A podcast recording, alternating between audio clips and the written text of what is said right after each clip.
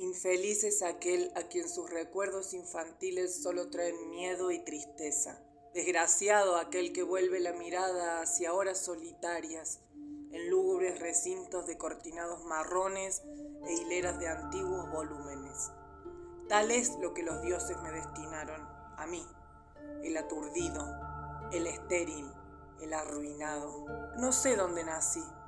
Toda mi vida viví en este horrible castillo las piedras de los agrietados corredores estaban siempre odiosamente húmedas y por doquier se percibía un olor maldito, como de pilas de cadáveres de generaciones muertas.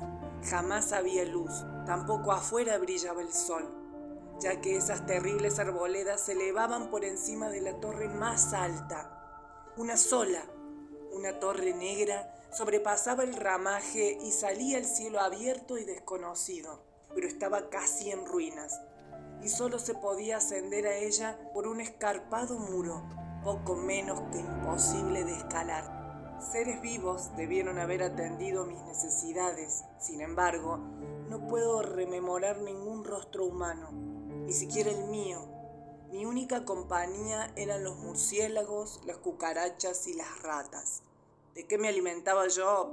Prefiero no pensarlo había una gigantesca biblioteca. La he leído toda. Aparentemente aprendí a leer solo.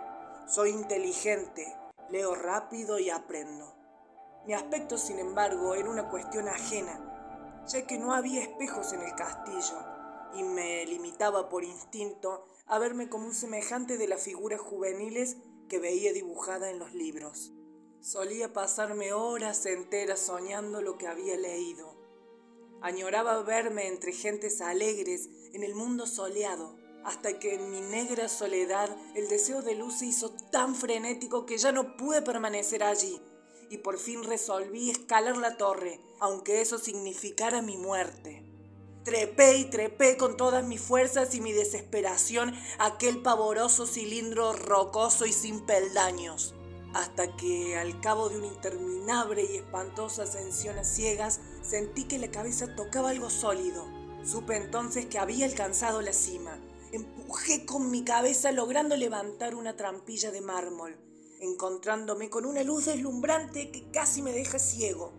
Esto debe ser el sol, el cual nunca vi, que solo reconozco por los libros que he leído.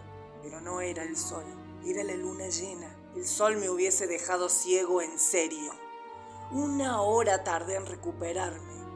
Me moví con precaución hasta encontrar la salida.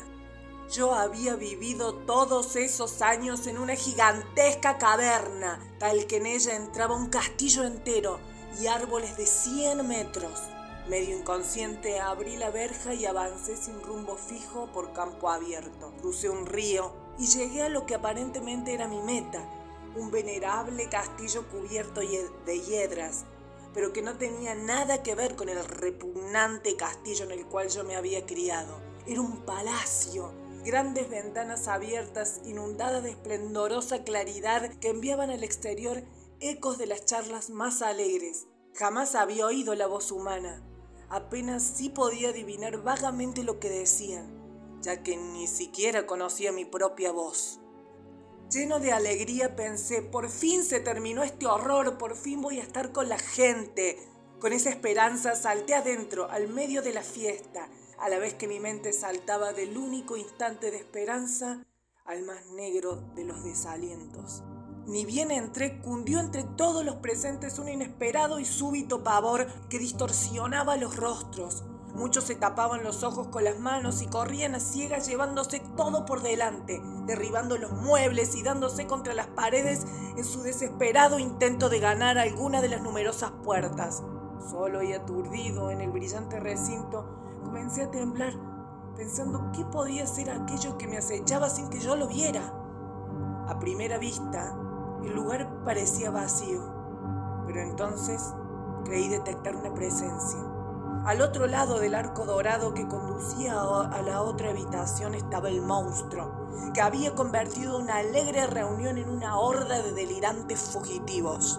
No puedo siquiera decir aproximadamente a qué se parecía. Puede ser un compuesto de todo lo que es impuro, pavoroso, indeseado, anormal y detestable. La pútrida y viscosa imagen de lo dañino. Entonces llenos de furia y de odio me acerqué y a medida que me acercaba él avanzaba hacia mí.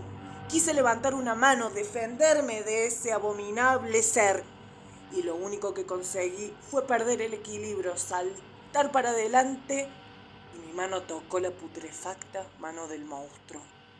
Ahí huí del castillo para siempre.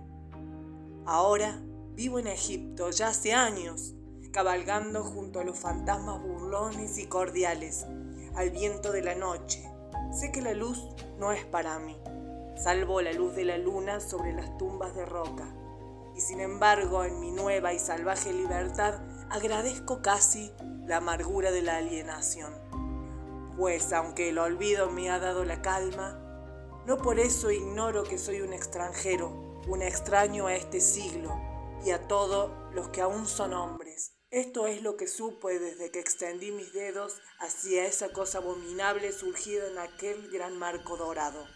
Desde que extendí mis dedos y toqué la fría e inexorable superficie del pulido espejo. El extraño de Howard Philip Lovecraft.